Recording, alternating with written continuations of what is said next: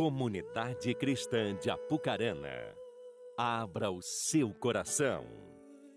Momento da Palavra de Deus. Que alegria poder compartilhar com vocês este momento de adoração ao nome do nosso Senhor. Momento especial. Eu disse pela manhã que eu ouvi um pastor dizendo que a igreja, ela é relevante, ela é conhecida não por aquilo que é pregado somente, mas sim pela manifestação da adoração da igreja. Porque a adoração é a expressão daqueles que entendem o que a palavra diz.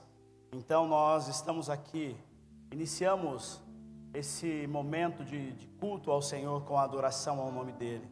Então eu gostaria que você mais uma vez desse uma salva de palmas àquele que você veio buscar nessa noite que é o nosso Senhor Jesus.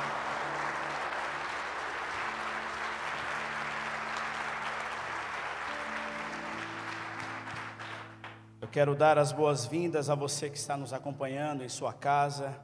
Seja muito bem-vindo, seja muito bem-vinda. Que o Espírito Santo está manifestando-se aqui, manifeste-se manifeste assim também na sua casa, em nome de Jesus. Gostaria que você curvasse a sua cabeça um minutinho. O Espírito Santo de Deus quer falar conosco de modo íntimo e especial. Ele está nesse lugar. Ele está aqui, ele tem falado conosco, ele tem investido em nós, ele tem feito muito mais do que nós muitas vezes pedimos, ou até mesmo dentro da nossa lógica, daquilo que nós merecemos. Pai, em nome de Jesus, e o Teu Espírito Santo, a doce consolação do Teu Espírito, venha falar conosco nessa noite, Pai. Pai, há um anseio nos nossos corações, há um desejo nos nossos corações para ouvir, Senhor, a tua palavra. Há um anseio, Senhor, para a sua volta também, Pai. Pai, em nome de Jesus, que o Senhor, de modo particular, de modo especial, venha tocar no íntimo do nosso ser. Fala conosco, Espírito Santo. Cala a nossa mente, cala a nossa alma devido às preocupações, devido às situações nas quais nós temos passado. Espírito Santo, esse é um tempo exclusivo para o Senhor. Nós pedimos a Ti a graça, pedimos a Ti, Senhor, a, a, o entendimento e que a nossa mente venha a estar cativa ao Teu senhorio. Que em todo tempo o Teu nome venha a ser exaltado em nome de Jesus. Amém. Querido irmão, o Espírito Santo quer falar com você essa noite. Na verdade, o Espírito Santo já tem falado conosco desde o início deste culto. Na verdade, o Espírito Santo já tem falado com você desde a sua casa, desde o momento em que você se colocou em frente ao teu espelho. Né? As mulheres se maquiaram, os homens colocaram uma, uma, uma boa roupa, o Espírito Santo te atraiu para estar aqui nessa noite. E o texto no qual nós vamos meditar está lá no livro do Apocalipse, capítulo 5, a partir do versículo 1. Quero ler para você Apocalipse 5, a partir do, do versículo 1. Enquanto você abre, eu vou lê-lo pausadamente.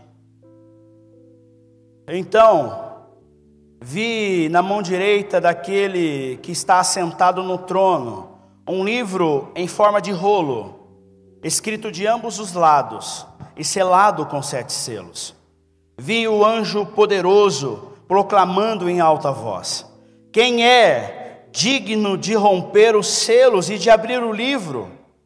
Mas não havia ninguém nem no céu, nem na terra, nem debaixo da terra que podia abrir o livro ou sequer olhar para ele.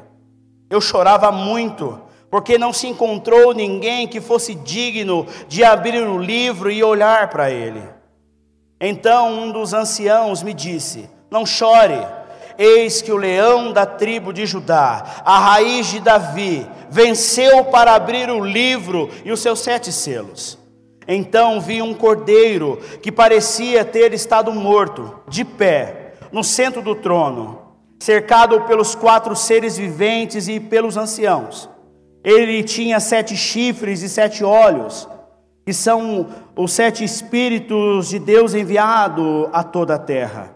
Ele se aproximou e recebeu o livro na mão direita daquele que estava sentado no trono.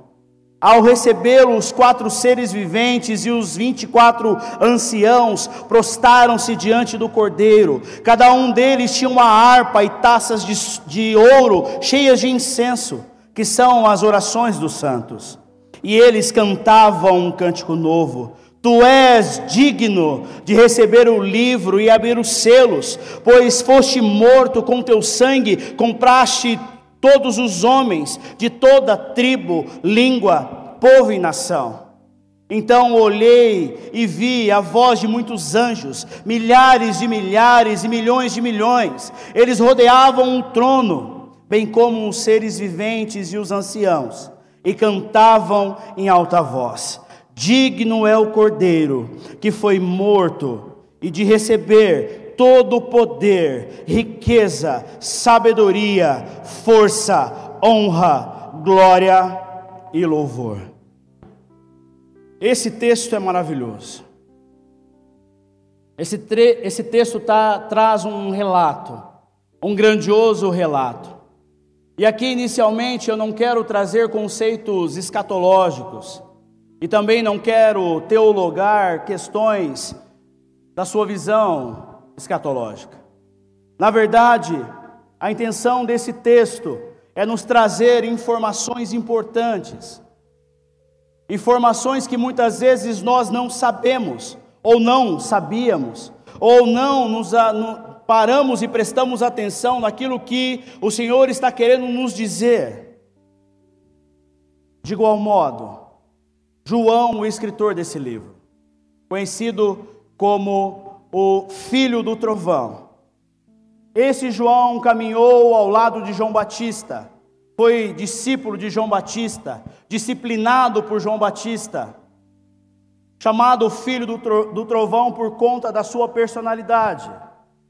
Mas o apóstolo João já não é mais o filho do trovão, ele é aquele designado ou chamado, como ele mesmo chamou, de discípulo do amor ou filho do amor, porque ele tinha, ele tinha um acesso a Jesus que os outros discípulos não tinham.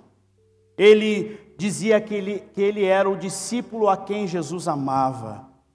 Quando alguém diz isso é porque esse alguém tem um acesso íntimo. João era filho de Zebedeu e de Maria Salomé. Maria Salomé foi uma das mulheres que acompanhou Jesus, que acompanhou o seu ministério. Uma mulher que servia Jesus. João era alguém puro, de uma bondade grandiosa, um discípulo querido por Jesus, porque Jesus, além de caminhar com ele, Jesus era quem recorria a ele, Jesus era quem confiava nele. João foi um homem perseguido por amor a Cristo. Ele foi perseguido. A Bíblia não menciona tal episódio no qual eu vou citar para você, mas existem relatos históricos que dizem que João, ele foi preso, foi levado a um tribunal, e um imperador chamado Tito Domiciano o condenou, forjou uma situação, e ele foi condenado. E a sua condenação era ser jogado dentro de um latão de óleo fervente, um latão de mais ou menos 15 metros de fundura, mais ou menos. ele foi colocado dentro desse latão e saiu ileso, um ato milagroso do Deus ao qual ele servia. Um homem perseguido, mas Deus o preservou. O mesmo imperador, não satisfeito, o condenou a ser exilado na ilha de Patmos.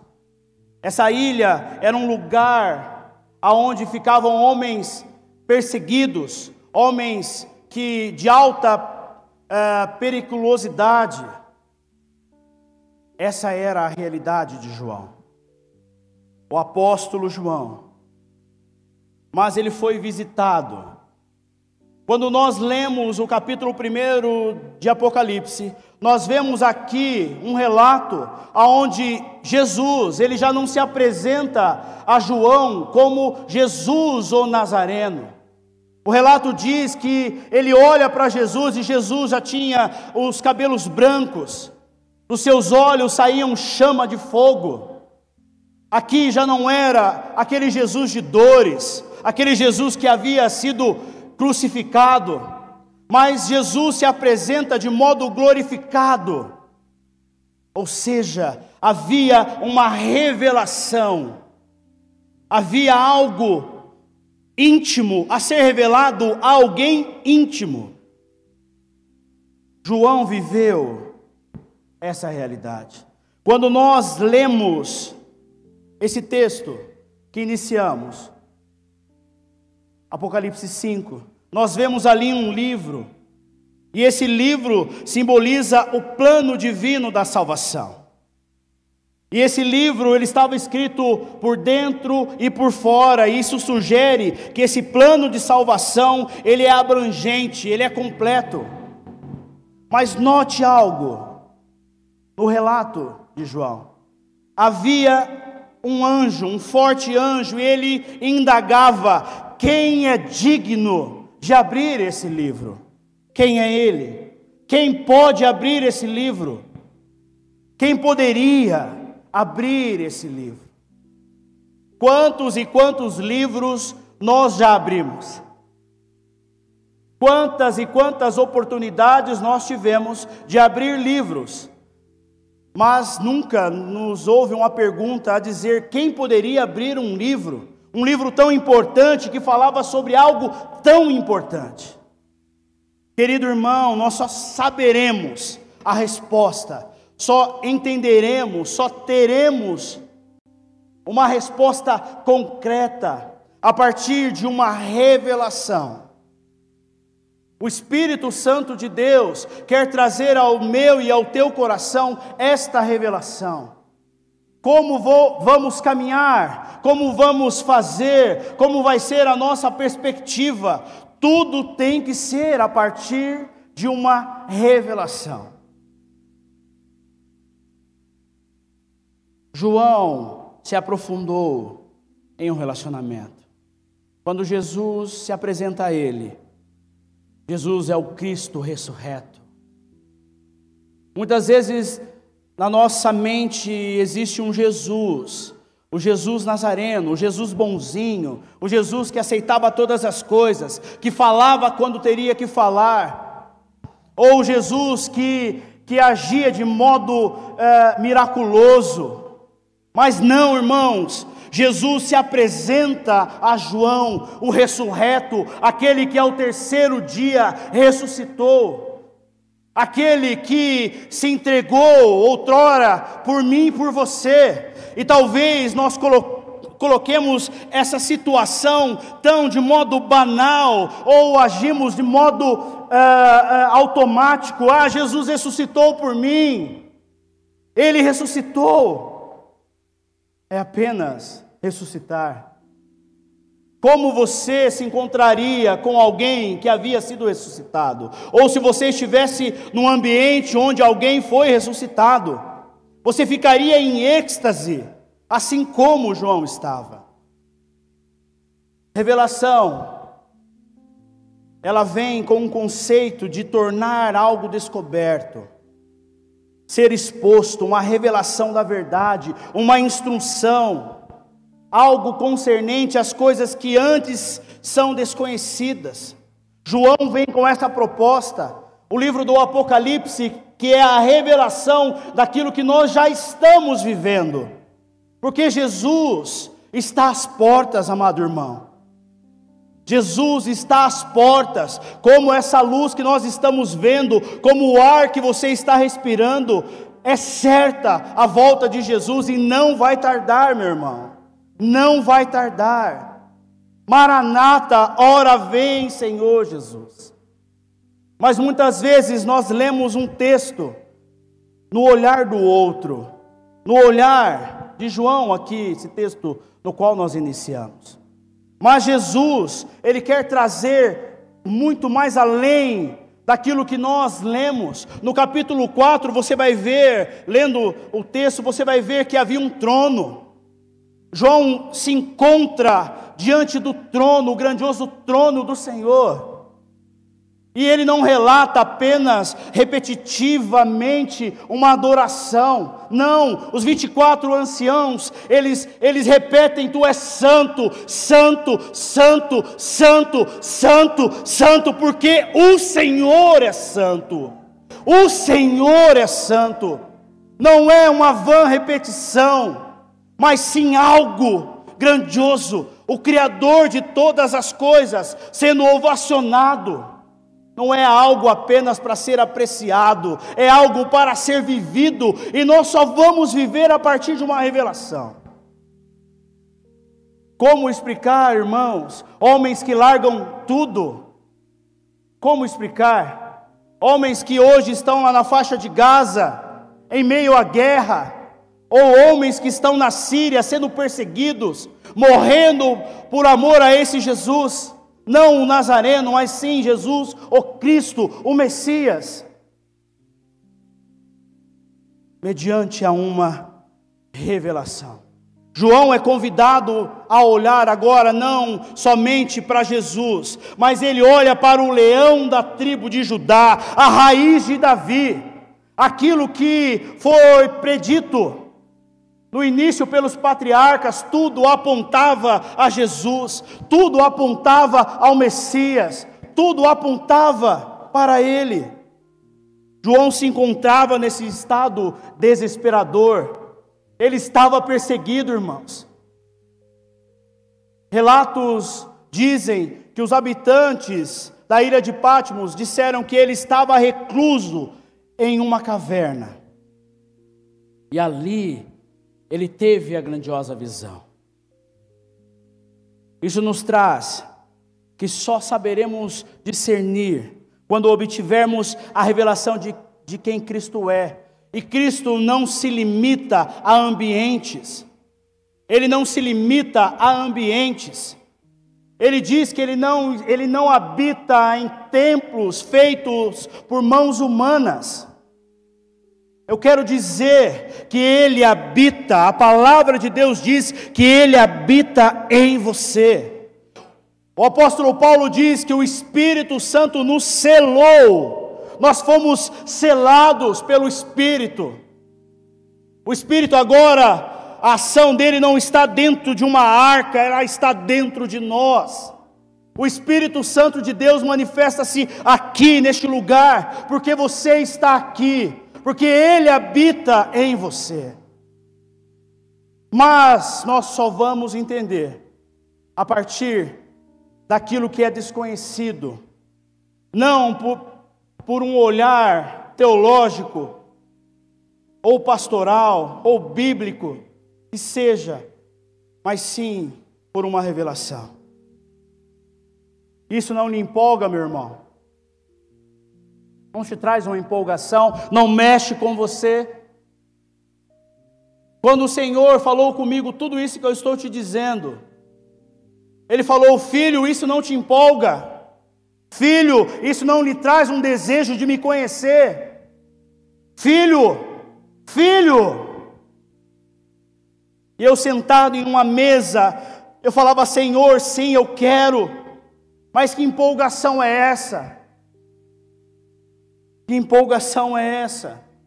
E aí ele me disse, Mateus 16, A partir do versículo 13 diz: Quando Jesus chegou à região de Cesareia de Filipe, perguntou a seus discípulos: Quem as pessoas dizem que o filho do homem é? Eles responderam: Alguns dizem que o Senhor é João Batista, outros que é Elias, e outros ainda que é Jeremias ou um dos profetas. E vocês? perguntou Jesus. Quem dizes, dizem que eu sou? Simão Pedro respondeu: Ó oh, Senhor, o Senhor é o Cristo, o Filho do Deus vivo. E Jesus diz: Que grande privilégio você teve, Simão, filho de João. Foi meu Pai no céu quem revelou isso, e nenhum ser humano saberia por si só. Revelação. O apóstolo Pedro era alguém muito dado por conta da sua personalidade, ele era sanguíneo, ele era pronto a dar muitos pitacos. Ele falava, ele estava, é, Jesus falava, ele sempre estava por perto para dar um pitaco para Jesus. Olha, faça isso. Defendia Jesus dentro da sua, do seu temperamento. Ele era assim, um homem sem instrução, mas um homem pronto a ajudar. E aqui, nesse relato, Jesus pergunta algo e eu imagino ele se colocando na frente dos outros para responder: Olha, Senhor, olha, eu sou teu chegado, eu estou aqui.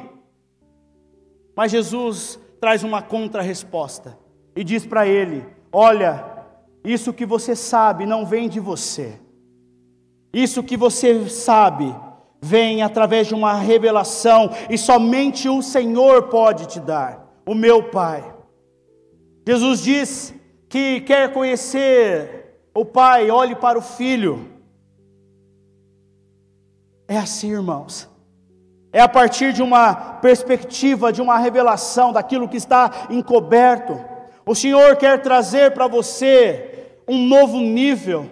Nós temos caminhado, quanto mundo, quanto nação, em um novo nível, um novo nível de adoração, um novo nível de renúncia, um novo nível de vida.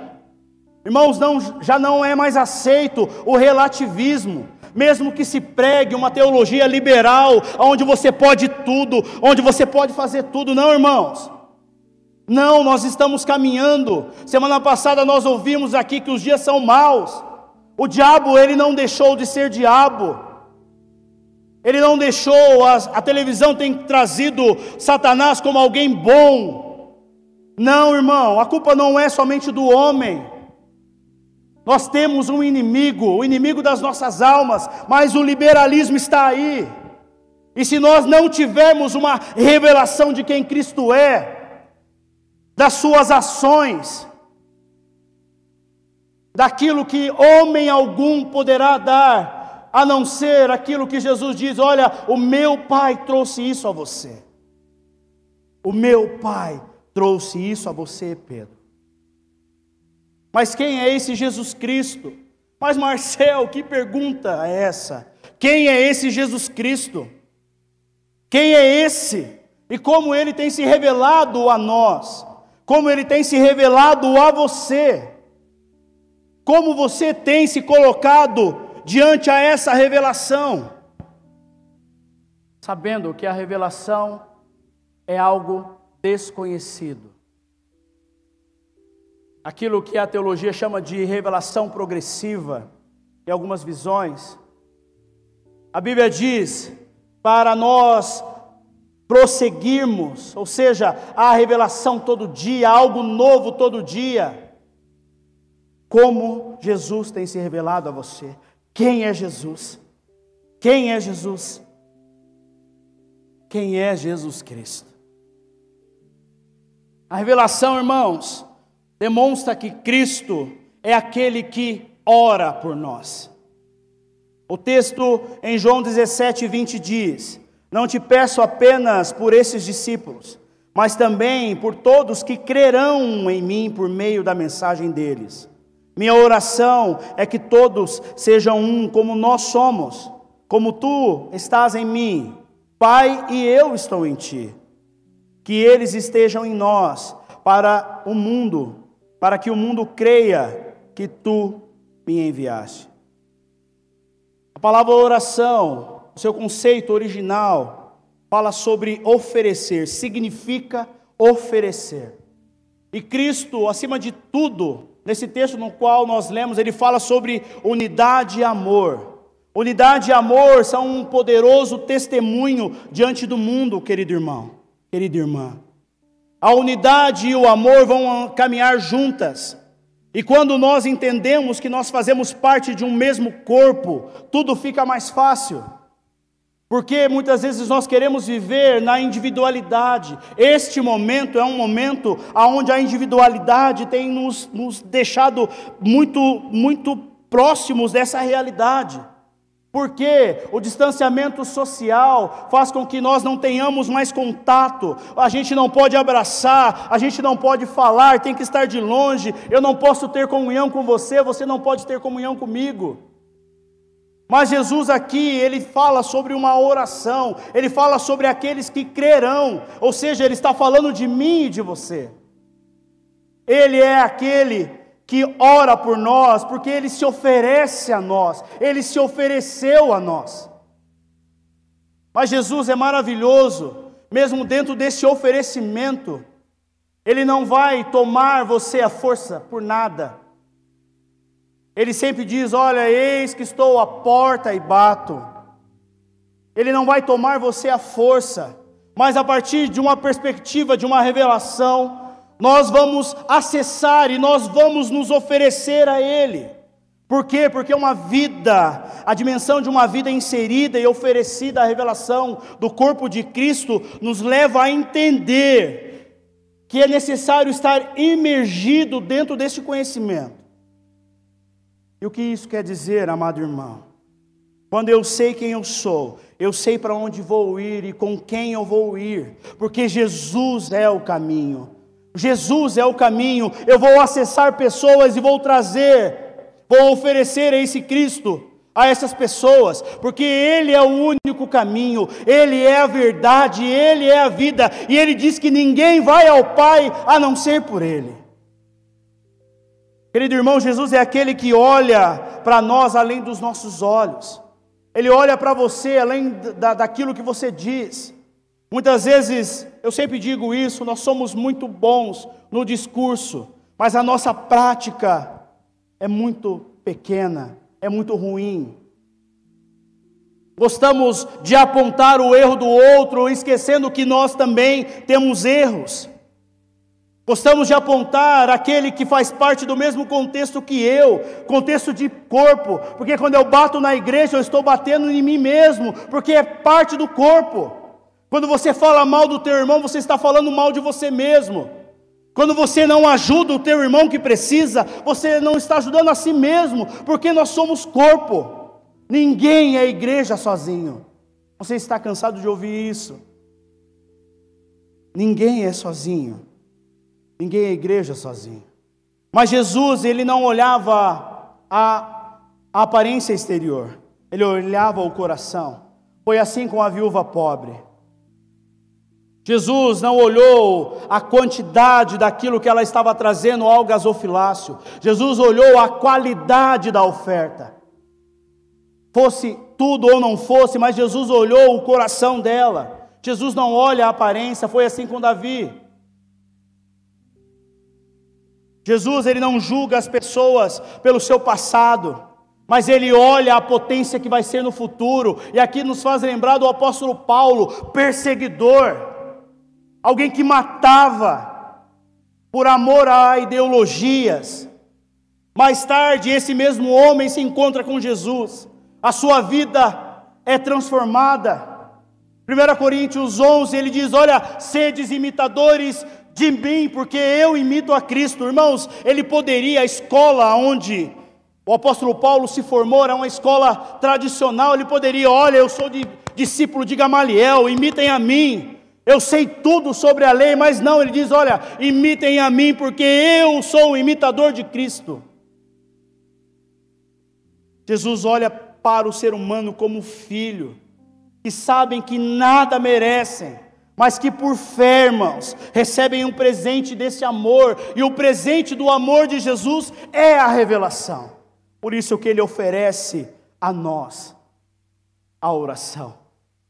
Por isso, por isso que ele diz: Não te peço por apenas estes discípulos, mas também por todos que crerão em mim.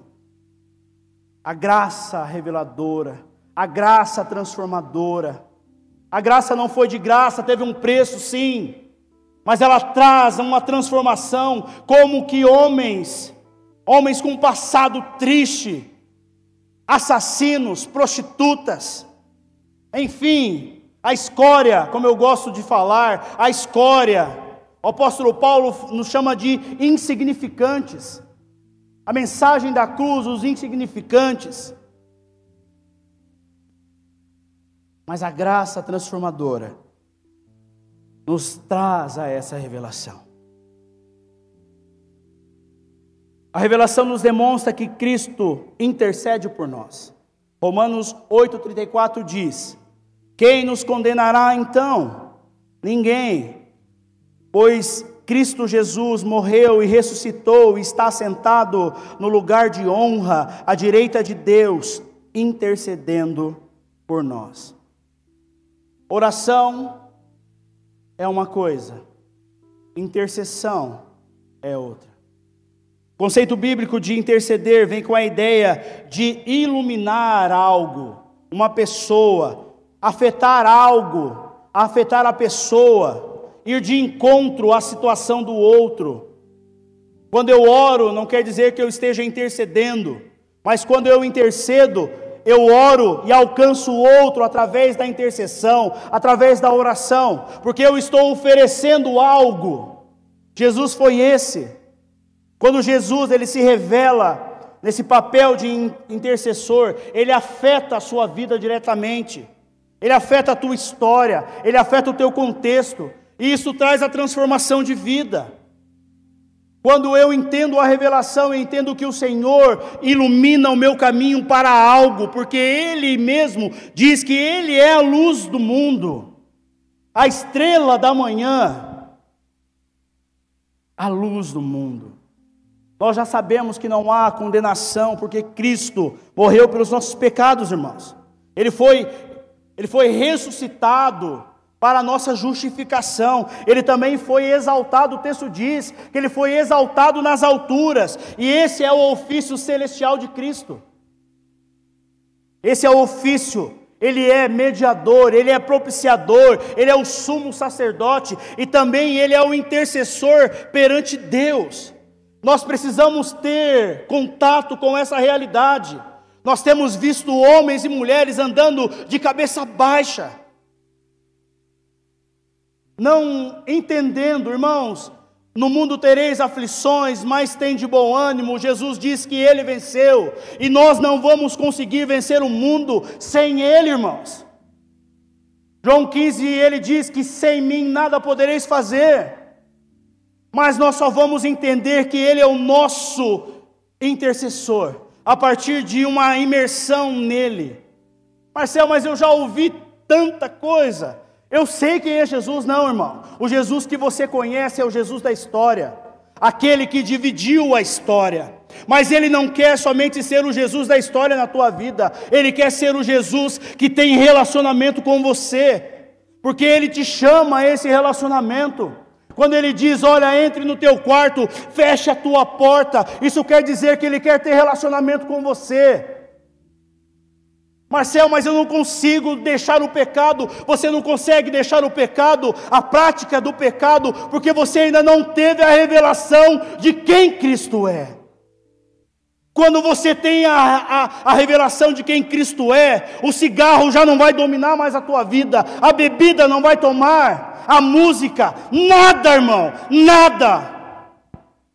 Eu me lembro em uma ocasião, voltei para Jesus, aquela vida, eu saía da igreja, escondia o cigarro na, na meia da minha calça, da, da, da, da calça, ia para casa. No caminho, olhava para um lado para ver se não tinha ninguém vendo, tirava o Vila Rica do bolso e fumava. Vila Rica, irmãos, que situação. Sangue de Jesus.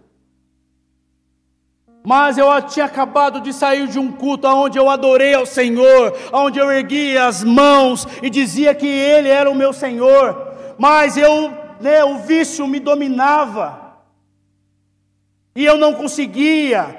Muitas vezes eu sentava na frente da, da, da minha casa, acendia o cigarro e dizia: Senhor, eu não quero mais fumar, mas eu estava fumando. Eu não tinha a revelação de quem Cristo era. Eu não sabia quem Jesus era. O Jesus da história era o meu companheiro, mas ele não queria, ele não quer ser apenas o Jesus da história, ele quer ser o teu amigo. Mas ele só vai ser o teu amigo, você só vai reconhecê-lo a partir do momento que você caminhar lado a lado com ele, sabendo quem ele é, tendo intimidade com ele, tendo uma aliança com ele. E quão difícil, irmãos, é entender essa verdade, e não somente entender, mas acessar essa verdade, porque nós vemos homens fiéis, mulheres fiéis, sinceras, que não conseguem sair do nível de uma fé medíocre.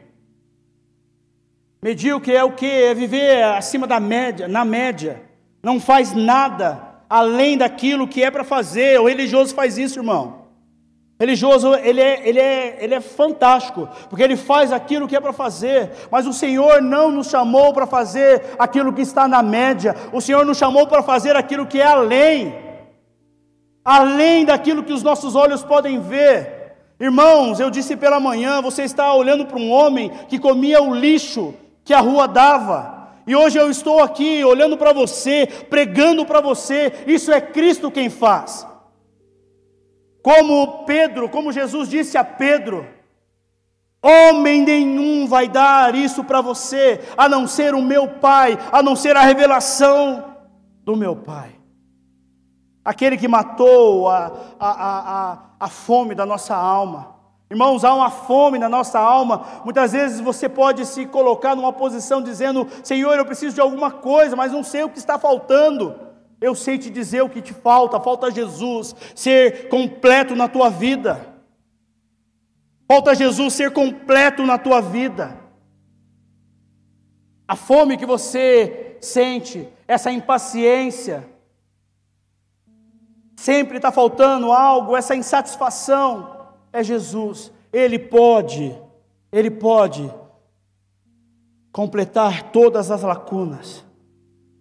O texto diz assim: Deixai a vossa luz resplandecer diante os homens, para que vejam as vossas boas obras e glorifiquem o vosso Pai que estás nos céus. O Senhor quer iluminar a sua vida, para que não somente a sua vida seja iluminada, mas que o mundo veja toda a obra que o Senhor tem feito na tua vida. Irmãos, Jesus não é uma religião. Muitas vezes nós achamos que Jesus é uma religião, não. Jesus não é religião. Jesus vai aquém de uma religião. Jesus é relacional, ele quer relacionamento. A transformação acontece a partir do momento que eu estou ao lado dele, e aí vem a revelação, aí vem o amor, aí vem tudo aquilo que o mundo não pode dar o mundo não pode dar.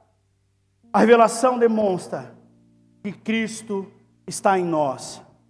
Colossenses 1, 27 diz: Pois Deus queria que eles soubessem que as riquezas gloriosas desse segredo também são para vocês, os gentios.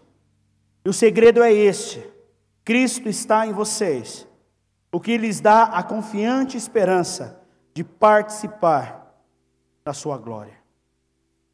Querido irmão, o mistério não está somente na vinda de Cristo, porque Ele vai vir. Ele vai vir. O mistério não está somente nisso. Mas o mistério está quando Jesus ele vem na nossa vida no particular. Jesus virá duas vezes, três vezes, né? Porque ele já esteve aqui. Ele virá, ele veio uma vez, ressuscitou, está à destra do Pai. A segunda vez que Jesus vem é quando ele vem a nível pessoal. Jesus, ele quer ser pessoal com você. Como eu disse anteriormente, ele quer ter um relacionamento. E como nós vamos estreitar esse relacionamento? Hebreus 4 diz, 4:12 diz que a palavra de Deus, ela é viva e eficaz. Irmãos, a palavra de Deus, ela é viva e eficaz, e ela é vida, porque ela precisa ser gerada em uma vida. As células dessa semana falou muito sobre a prática. E eu amo muito o texto de Tiago, onde ele diz que quando eu ouço e não pratico, eu sou alguém que olha para o espelho e não reconheço quem eu sou. Porque isso fala sobre uma identidade. Quando eu acesso a Jesus de modo pessoal, eu entendo que Ele é relacional, Ele está comigo, Ele se torna um comigo, sendo que Ele selou em nós com o Teu Espírito, nós fomos selados nele. E Ele pessoalmente quer ter um relacionamento contigo, mas é necessário praticar. Jesus diz que os filhos, quem é filho, obedece. Marcel, mas eu obedeço, mas né, ai, eu dou uma pisadinha na bola, não, irmãos. O deslize acontece, o pecado tem que ser acidente, pecado vem com a raiz de errar o alvo. Todas as vezes que nós pecamos, nós erramos o alvo. É necessário mergulhar numa vida relacional com Deus, na Sua palavra. Marcel, mas eu tenho sono. Marcel, mas é isso. Nós somos muito bons no discurso, irmãos. Eu quero dizer para você que você nunca vai levar ninguém aonde você já, já, aonde você já foi. Eu não posso falar de Jesus para você aqui em cima, sendo que eu não tenho um relacionamento com Ele. Nenhum dos homens que sobem aqui, mulheres que sobem aqui, podem falar de um Jesus que não é relacional. Eu seria hipócrita a dizer para você que Jesus é isso, Jesus é aquilo. Eu só posso levar você aonde eu fui. Eu nunca fui, eu tenho um amigo que está em Cancún, eu achei lindo. Ele colocou umas fotos. Eu nem sei, eu nem sabia aonde ficava Cancún. Como que eu vou levar alguém a Cancún? Não consigo, porque eu não sei aonde é. Mas se você disser, Marcel, vamos orar. Eu vou te ensinar um caminho, um caminho simples, que é um caminho de relacionamento. Todas as vezes que eu olho para essa aliança, eu lembro da minha esposa, eu tenho uma aliança com ela. Eu amo a minha esposa, ela está assistindo agora a vida, eu te amo. Eu disse para você que eu ia te falar isso. Falei para ela, vida, eu vou, né, em um momento, eu vou fazer uma homenagem para você. Eu te amo, meu amor. Mas, todas as vezes que eu olho para a aliança, eu lembro que eu tenho um relacionamento com a Rubiane. E não somente um relacionamento, eu tenho uma aliança de ser um só com ela. Eu não casei para ser feliz, eu casei para fazer a Rubiane feliz. E dentro dessa perspectiva, eu sendo um com ela, eu sei que há uma aliança, que há prerrogativas dentro dessa aliança, há situações que eu devo fazer. Ela sabe que, mediante essa aliança, ela também tem prerrogativas, aquilo que ela precisa fazer. Mas quando a nossa vida, irmãos, está inserida dentro de uma revelação, algo nos é revelado, o, o reino de Deus nos é revelado. Amado de Cristo, Cristo só vai revelar os seus segredos para aqueles que têm uma aliança com Ele. Irmãos, e é uma aliança total, não é uma aliança parcial. Eu nunca vi uma mulher meia grávida. Quando a mulher ela está grávida, ela está grávida, a gestação é total. São algumas semanas, é algo total. E nós estamos caminhando para o fim de algo, irmãos. Estamos caminhando para a volta de Jesus e nós não podemos viver uma parcialidade de vida. A aliança só é revelada a partir de um, de um inserir na vida com Deus. O salmista diz isso, Salmo 25, 14. O segredo do Senhor é com aqueles que o temem, e ele lhes mostrará a sua aliança. A aliança aqui vem com a, a ideia de comprometimento e também de revelação. Eu só vou saber dos mistérios do Senhor, porque há, há mistérios, irmãos, há mistérios.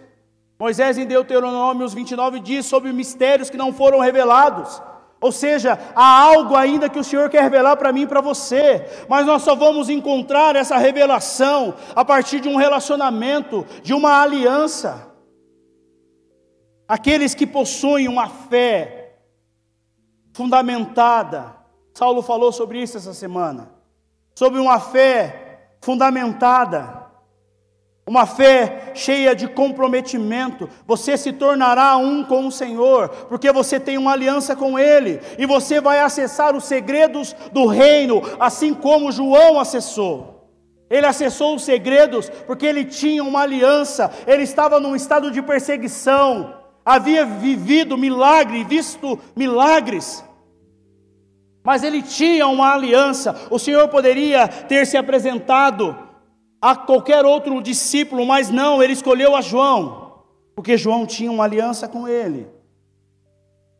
Irmãos, abra sua mão, abra sua mão assim. O Senhor diz para você, para você, eu estou contigo e te guardei de, to, de vou te guardar em todo lugar que você for, eu vou te conduzir por essa terra, porque eu não vou deixar de cumprir aquilo que eu prometi para você, mas tenha uma aliança comigo. A revelação demonstra, a revelação demonstra quem eu sou perante o Senhor. A revelação demonstra que Cristo é por nós. 1 João 2,1 diz: Meus filhinhos, escrevo-lhes essas coisas para que vocês não pequem. Se contudo alguém pecar, temos um advogado que defende a nossa causa diante do Pai, Jesus, o Cristo, aquele que é justo. Querido irmão, Jesus é o mediador entre Deus e o ser humano. Ele é o nosso defensor, ele é o nosso intercessor e constantemente ele apresenta evidências no justo tribunal de Deus. Eu quero dizer para você que existe um tribunal, existe um mundo espiritual. Querido irmão, nós aqui somos estrangeiros, o apóstolo Paulo nos chama de estrangeiros nessa terra. E existe um tribunal onde as nossas causas são julgadas dioturnamente. Tudo aquilo que nós falamos, tudo aquilo que nós pensamos, todas as nossas ações são julgadas. Mas nós temos um advogado. A palavra advogado é paracletos, que é o próprio Espírito de Deus. Ele é o teu advogado. É Ele, Ele é por você, Ele está em você.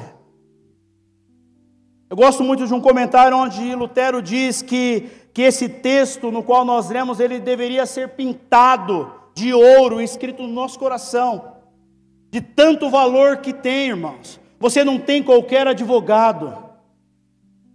Você não tem qualquer advogado.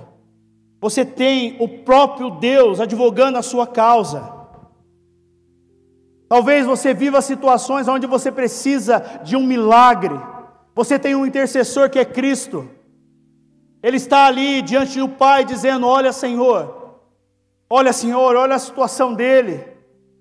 Olha, Senhor, ele está orando. Olha, Senhor, ele não está orando, mas olha, o meu Espírito está lá, o convencendo, porque é o Espírito Santo quem convence. É o Espírito Santo quem convence. Eu me lembro do texto de Êxodo 32, aonde o povo estava adorando ao bezerro de ouro e Moisés, que tipifica a Jesus, a, a ira do Senhor se acende contra o povo, porque o povo estava fazendo algo que desagradava ao Senhor, que é abominável aos olhos do Senhor, mas Moisés diz: Olha, Senhor, eles não sabem o que eles fazem. A ira do Senhor estava ali para destruir aquele povo, leia lá Êxodo 32. Mas o Senhor, ele ouve o clamor do intercessor, do advogado, e ali tipifica, Moisés tipifica Cristo. Essa é a ação. Irmãos, o nosso Deus não mudou, Ele é o mesmo ontem, hoje será eternamente. A ira dele se acende. Irmãos, por muito menos o Senhor destruiu a terra, por muito menos do sistema no qual nós estamos vivendo hoje, o Senhor destruiu a terra, mas por amor a Cristo, e por amor a você, Ele não destrói, meu irmão. porque Cristo ele se entregou por você. Irmãos, isso é raro. Isso é uma joia que deve ser guardada. Ele se sacrificou por você. Nós não podemos banalizar esse sacrifício. Eu não posso trocar o amor de Jesus por qualquer pecado ou por qualquer desejo. Digo para você: o desejo vem, e da mesma maneira que ele vem, rapidamente ele vai embora. E depois fica o remorso, fica a acusação. A revelação, irmãos, nos levará a um novo nível, a um nível mais profundo do conhecimento de quem Jesus é do conhecimento da, da, das suas maravilhas. Quando você for abrir o texto na palavra de Deus, o texto vai saltar e você vai ter o desejo de, de mergulhar um pouco mais nele, de ter um relacionamento e ter mais um relacionamento. Você vai prosseguir em conhecer. Mas nós, nós, não, nós não podemos ser nécios e relativizar isso. Por isso que o Senhor me trouxe aqui nessa noite para trazer você o tema da revelação. Eu preciso ter a revelação. Nós, quanto igreja, precisamos ter a revelação de quem Cristo é. Não somente no discurso, mas na vida, irmãos, iluminando o mundo lá fora. O Senhor está elevando o nível. E aqui não é nível intelectual, o Senhor está elevando o nível espiritual. Irmãos, nós vamos colher de modo extraordinário, está vendo essas, essas cadeiras? Irmãos, nós vamos ter que sair desse templo, porque virão tantas pessoas, mas tantas pessoas, eu posso ouvir um amém aí, por favor? Mas virão tantas pessoas, mas tantas pessoas que estão com sede, irmãos. Se você abre as suas redes sociais, você só vê morte. Se você entra no, nos grupos, você só vê ore por isso, ore por aquilo, morte mais morte. Morte mais morte. Hoje eu falava com um discípulo. Doze pessoas morreram no dia de hoje. Doze pessoas morreram hoje, irmãos. Por conta do vírus. Falei, Senhor, eu não posso ficar indiferente. Senhor, eu não posso ver isso como algo normal. Eu não posso ficar parado, eu tenho que propagar o teu nome, porque essas pessoas estão caminhando direto para o inferno, irmãos. Só vai ter com o Senhor quem tem relacionamento com Ele, quem tem a revelação dele. Se você está aqui, se você está ouvindo, é porque o Senhor quer chacoalhar você. O Senhor quer chacoalhar a tua vida. O Senhor quer alinhar a tua vida. Gostaria que você se levantasse, por favor.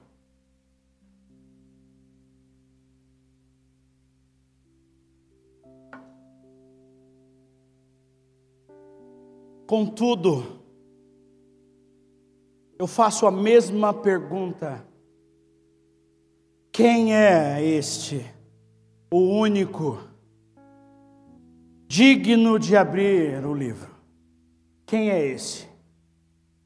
Eu poderia, nesse momento, colocar a música, pedir para os meus irmãos tocarem uma música e, através das notas musicais, você ser induzido a algo.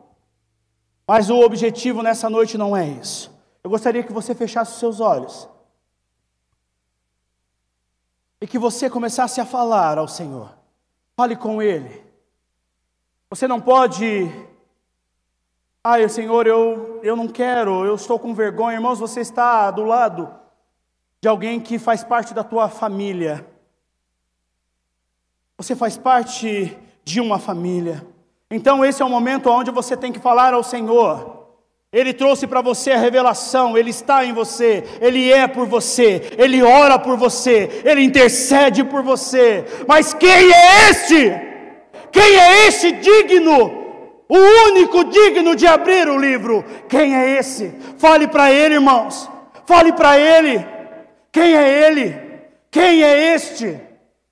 Quem é este? Quem é este digno? Se não havia na terra nem embaixo da terra alguém digno de abrir esse livro, quem é ele? Quem é este?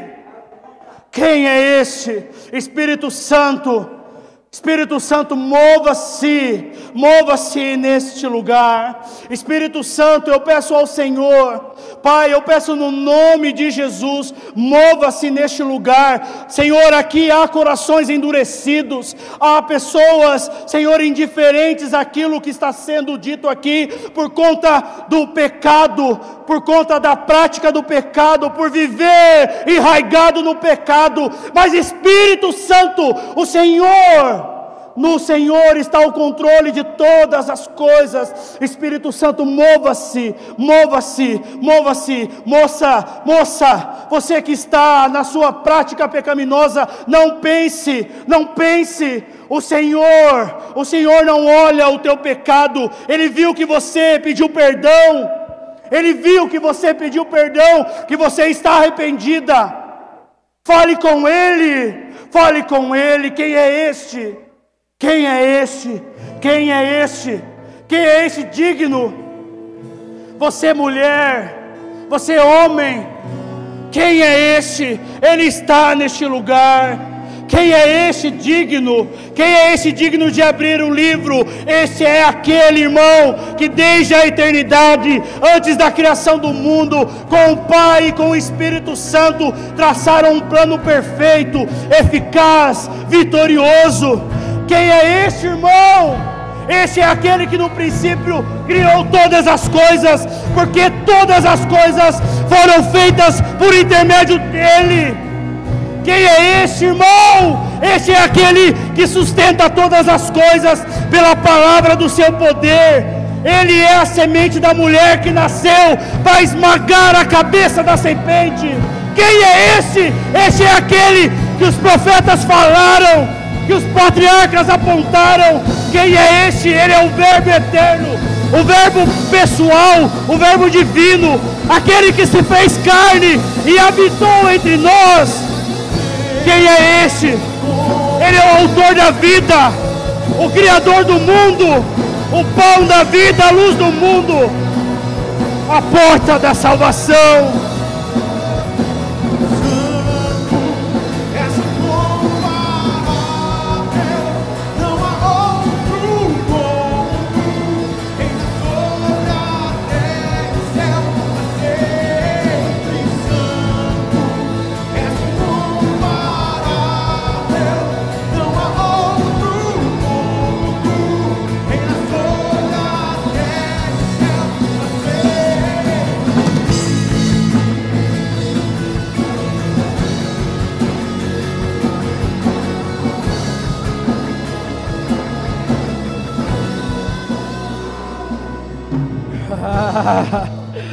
Ele, irmão, irmã, Ele é o pão da vida, Ele é o caminho, Ele é a verdade, Ele é a videira verdadeira, Ele é o sol da justiça, a brilhante estrela da manhã.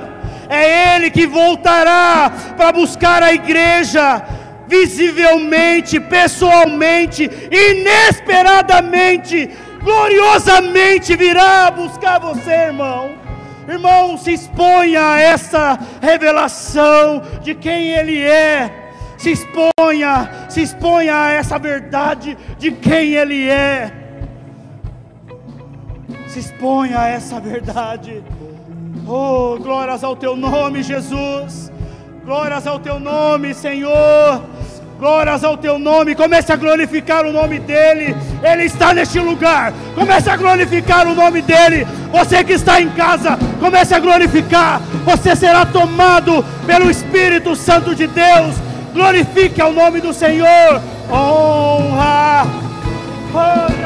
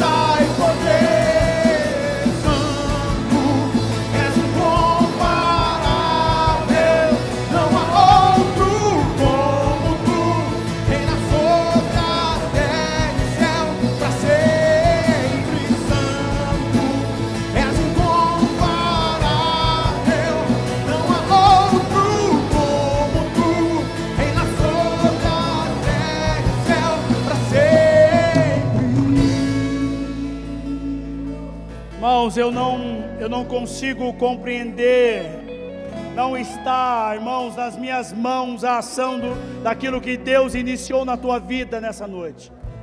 Eu quero dizer para você que Cristo é o antídoto para o teu desespero. É Ele o antídoto para o teu desespero, para a tua desesperança. É Cristo, irmão.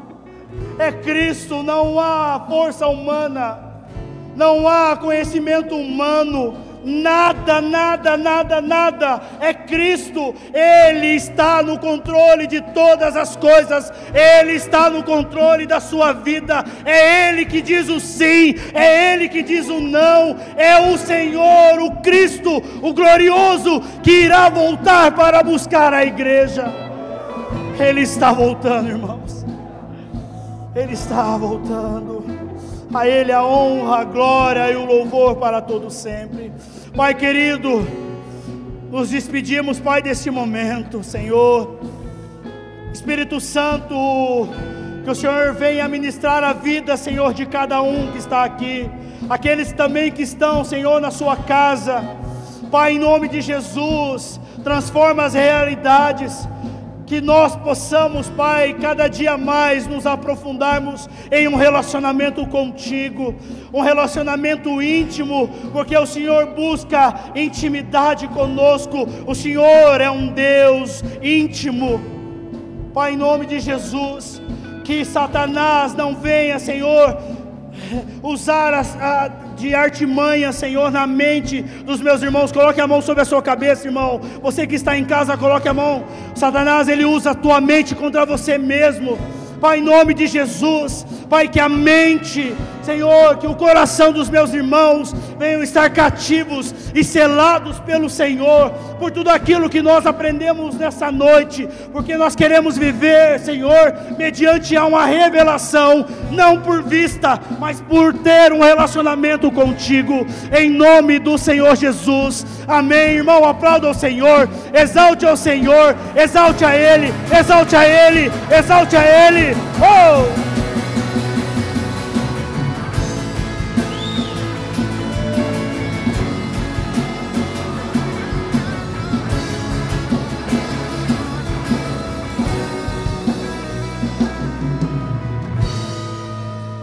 Que Deus te abençoe, uma excelente semana e que a revelação do Senhor esteja sobre a sua vida, em nome de Jesus. Pai em paz, em nome de Jesus. Deus te abençoe.